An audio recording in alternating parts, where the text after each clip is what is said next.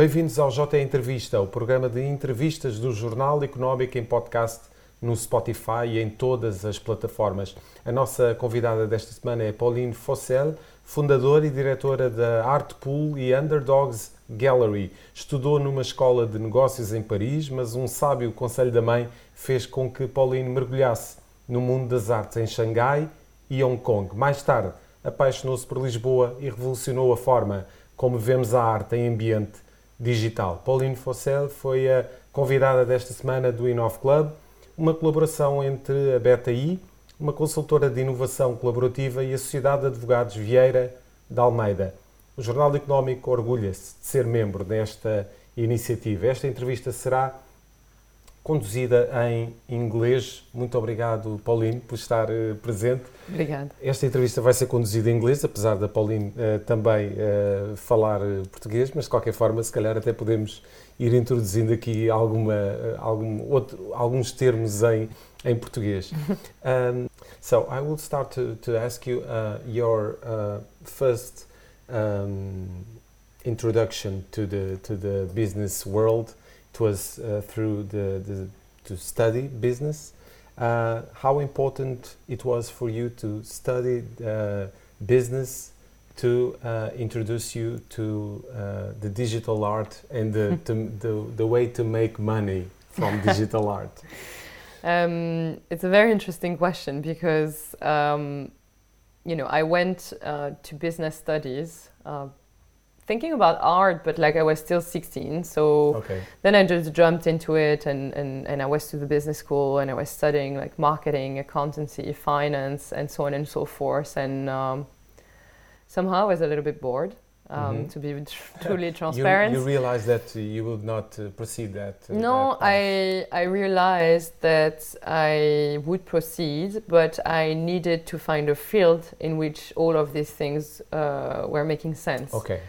So um, I can say with you know now like uh, 15 years after, I can say that it's probably the best studies I could have ever done um, because uh, it's specific to France. But uh, to enter business school, you have two very very difficult theoretical years to then go to an exam, and there you're classified, and then you get a school. And so you have these theoretical years, and then you have really hands-on in in the business school. So it's really a lot of case studies, presentation, okay. internships um, which makes you like understand what it is to actually work. Um, so I studied entrepreneurship, so mm-hmm. it wasn't too far from what I'm doing yes. today. and uh, and I think like this this makes total sense because bottom line we are in a market. It's the art market, but uh, you're in a market that you sell and buy things, which is art here in that case. So it is very very close from everything I've learned. I'm doing marketing today. I'm doing all every, everything I've learned, but let's say with an approach that is art. You know, so yes. that's that putting, was you are putting everything in practice, but in your uh, in your world, exactly. right? In so, the field that I love. Yes, it was a, um, something that your mother told you that okay, go to art. You love art. You should uh, go for it, right? Yeah, it was. Uh, I remember this phone call, and I was telling her, "I'm I'm gonna get out of here. You know, I don't want to be doing this. I don't want to be selling shampoo for selling shampoo, and there is already so much shampoos in the world." And that was her telling me, "No, but come on, you know, like uh, maybe you can do something else. And you always loved art. You should try to look in the art world." And and then here I am maybe uh, shampoo, but in uh, in a, a, model of Andy Warhol thing. exactly. something something exactly. like that. Exactly. No, I think it's a. I am probably someone of a purpose, and I I really needed to feel that what I would do would uh, bring a little thing to the world. You know, like for, I believe in artists. I believe in what they are expressing. I think it's pretty like there is n- nothing sim- similar than an artist putting the finger on a problem and you know trying to raise questions for us to actually think the world we live in um, i love art but i love contemporary art you know okay. because of this reflection they have on our contemporaneity on how it's also going to remain so it's kind of a footprint right of a moment that is done with a singular eye because mm-hmm. that's the eye of the artist but that's something i I think it's beautiful to defend. It's so the innovation was always your purpose. Um, you know, I think I was, I went with the flow of life. Um, but yes, I was always interested by, by what could offer the internet. Okay. Personally, I always looked at it from you know from the art world perspective that I think we were lacking something, uh, that we were not uh, using the web the best way as we could in the art world, and um, and I love to think about this. Yes. So this kind of started like this. Then digital art is an extension of you know being in the digital mm-hmm. and understanding the tools with what they are working with. Um, but um, but yeah, I was always fascinated about how it could make us be closer, how the message of the artist could be spread bigger and faster, um, because I think that's what's interesting in the art. Yes. So to offer a physical version of an uh, of an NFT is a way to introduce those NFTs to a wider audience. Well, I think if we go back to the start, I think the word NFTs is scaring a lot of people. Um, and, and, and I think like a lot of people are trying to understand the technology and not the use of it. So then it's scary, then it's a barrier to entry, and then a lot of people are just stopping there, you know, uh, when in the end NFT is just a, a certification of ownership yes. and, and a, a unicity aspect of a digital file that was never unique. So it's very simple. It's, it's not a monster. no, it's not a monster. And also, uh, between you and me, I have no idea how it works my phone, right? So um, basically, I think like you don't need to understand everything behind the technology. What you need to understand is okay, what can I do with this? Yes. And um, and it's true that one of the approach of the NFTs uh, I had, but it's also because of what I've built with, with the network of curators we've built, uh, which is kind of a LinkedIn for professional art curators. Um, it's named Artpool. And we wanted to onboard as much people as possible into this new space. And how could we do it in a manner that as much people could understand? Um, it was to pair it with something physical. Because we had a lot of people not understanding the intangible asset of the the intangible aspects sorry of the art. Yeah.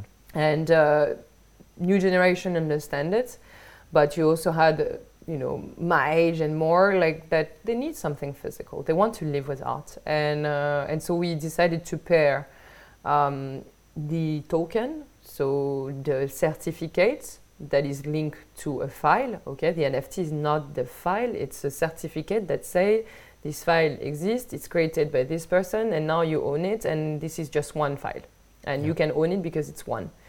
And we were also sending the print to people, so we're mm-hmm. kind of willing to revolutionize a little bit the, the world of the art editions.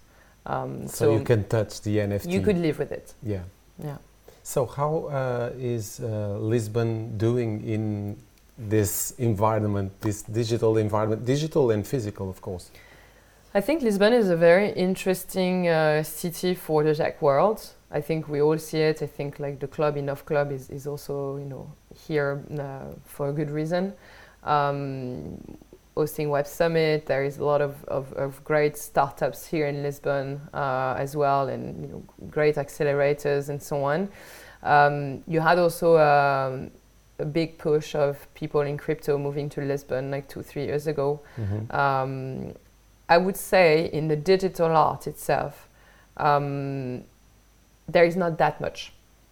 Uh, there is things happening. Uh, you have, for example, in uh, in uh, in May right, this year again the non fungible conference. So it's a conference focused on NFTs, digital art, with wonderful artists, collectors, and great user case and companies working in the field. Um, you do also have, for example, uh, Rare Effect Festival, which is in Arroz Studio, uh, where they were showcasing digital art, but it's not that okay. much. Okay. You don't have really a space really dedicated to contemporary digital art.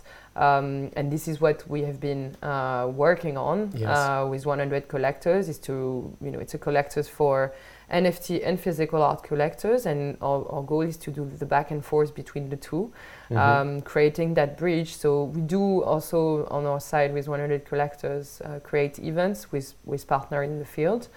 Um, we are uh, physically at the Poolside Hub, which is a Web3 hub. Uh, so also really with great and diverse in the tech space and specifically here in the crypto space. Um, and we are for those events, which is the, the art encounters. Uh, we're also partnering with Muro, that is based in Lisbon. It's a streaming platform for art. So they work okay. more with B2B, but we are doing curation for, for them. And so there's potential. there Lisbon, is potential. Right? There is great discussion because you know we create those talks where it's people based in Lisbon, so there is great stuff to be to be talked about with people based there but I think there is a way like a longer way to go to make it really something like a place that is as, for example, relevant in street art. You know, Lisbon is on the map in street art today. Uh, it's not the case with digital art, but okay. uh, you know. So what time will say. What stuck you to Lisbon right now? Um, you know, like uh, I've been here for the past 10 years. I, I, had a bit of an interlude between Hong Kong and Lisbon during mm-hmm. three years before actually the pandemic. Um, and I, I, really love the combination of Asia and, and Europe and Portugal. Um, to be very honest with you, I think what makes me remain here is more from a personal perspective. I like to be in a place where it's somehow calm, that has the proximity to the sea. Mm-hmm. Um, because when you you know when you work in in this type of work, it's it's uh, it's very demanding. It's sometimes pretty overwhelming. Okay. Uh, it's uh, you know the NFT space, the crypto space. It's it's very consuming because there is a lot of new things. Now it's a bit calmer, but it's it's uh, there is a very big velocity of information and so on. And somehow personally you need a, a balance, right? Yes. So if I am you in Paris and I have the sea yeah, it's the sun, the sea, but also just the energy of people. Like okay. uh, if you go to Paris, like it's it's a there is somehow an aggressivity. It's a city that is is, is difficult. You know, uh, okay. uh, Hong Kong as well. It's it's a different style, but it's it's tough. And here it's not tough, which I think is beautiful. Okay, uh, so uh, I really like to ask you, what do art market can teach to other areas about the digital development? Um, I think, well, the I think the NFT space picked up. So I will say NFT space and digital art is, is okay. by extension. But I think the NFT space uh, took as one of the first user case of NFTs the art. So um, I think it's really interesting to look at how art has been uh, using NFTs and the technology and kind of create comparison with other businesses. Um, this is one of the first user case that that work, you know. So having like um, by extension, I would say, you know, music it's it's for the creative economy where brands can, you know, brands creates as well. So I think looking at it as a as a user case and see the different mechanics, the different um, uh, project that has been uh, worked on in that space can be a lot of inspiration for other markets. Um, okay. Yeah. So uh, Web three, you you told at the, the Innov.Club um, talk uh, that is an amazing opportunity for uh, digital art uh, market. How so? So Web three is is a web of ownership. So digital art was pretty complicated to collect.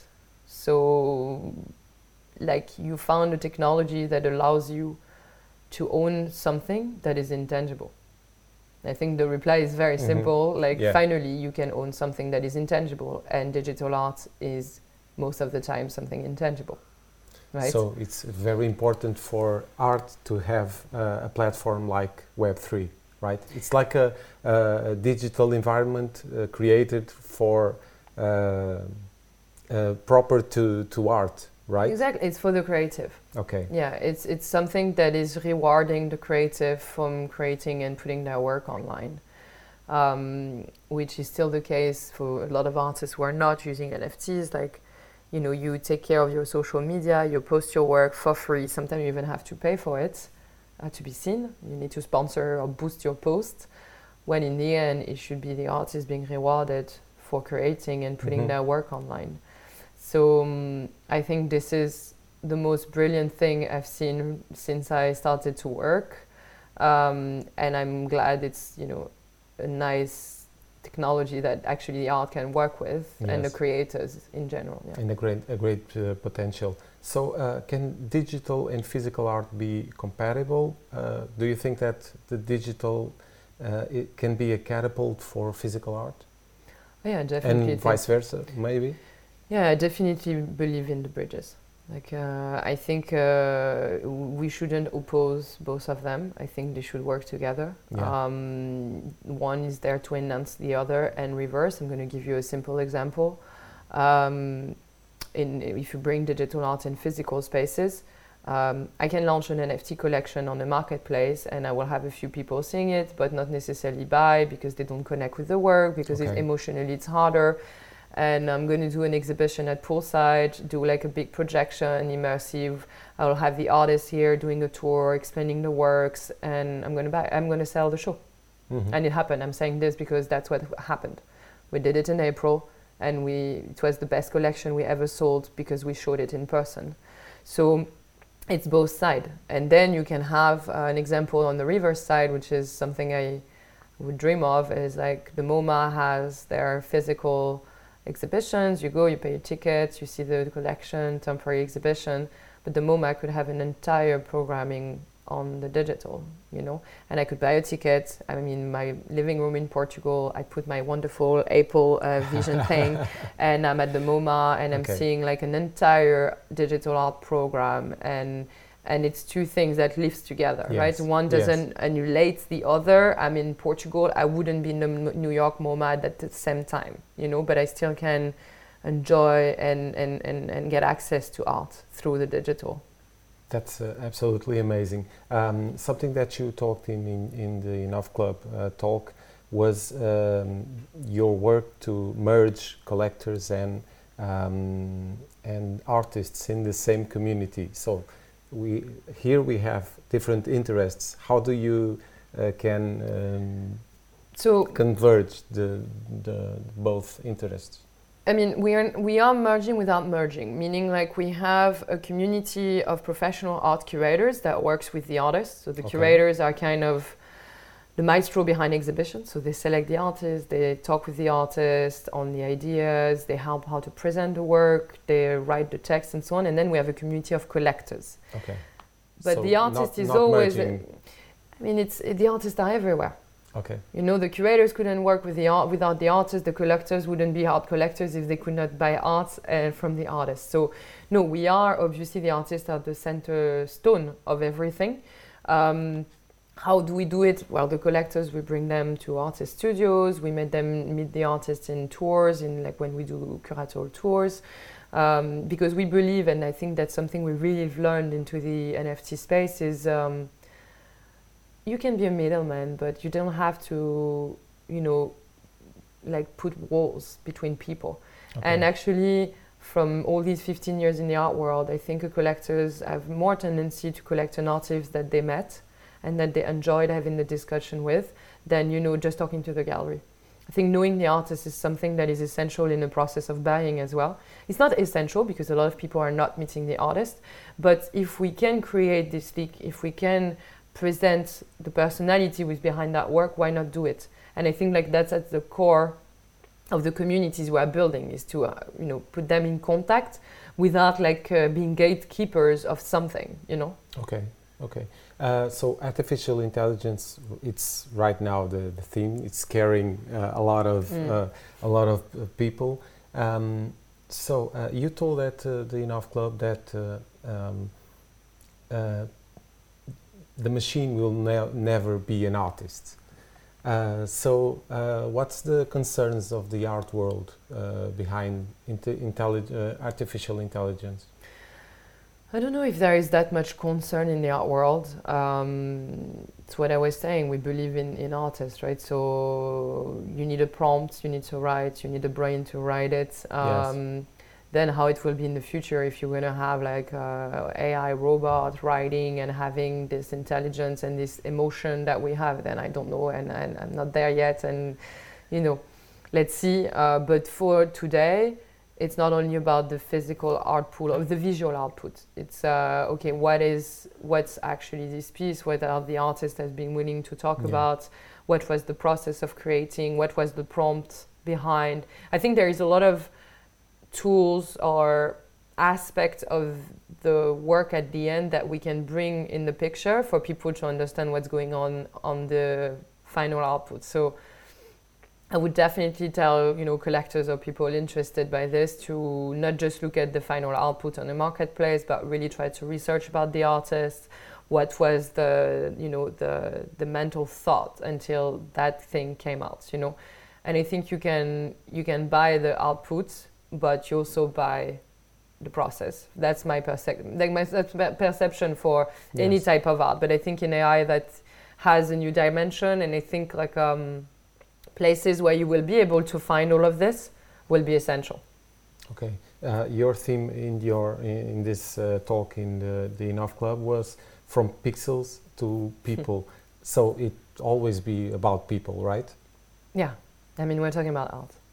You know, art is about picturing us as human in this world or or impact um, the world we live in, you know, so it's always our relationship to the world. And they are human, artists are human, people collecting are human.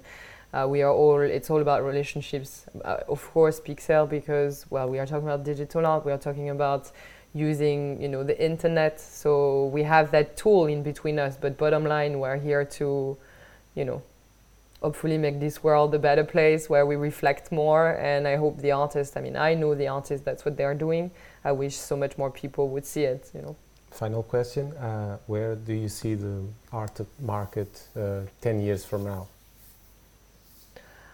Well, I think like all the, and this comes, uh, I'm, I'm, reading like collecting survey and so on from, you had a good one from Art Basel and UBS um, a few months back. And um, and I've, i was very attentive on, on the digital art aspect. So, course, they are reviewing what happened with NFTs and that they were a drop of sales and so on. But what I was very interested to see is that, uh, well, Gen Z is buying digital art.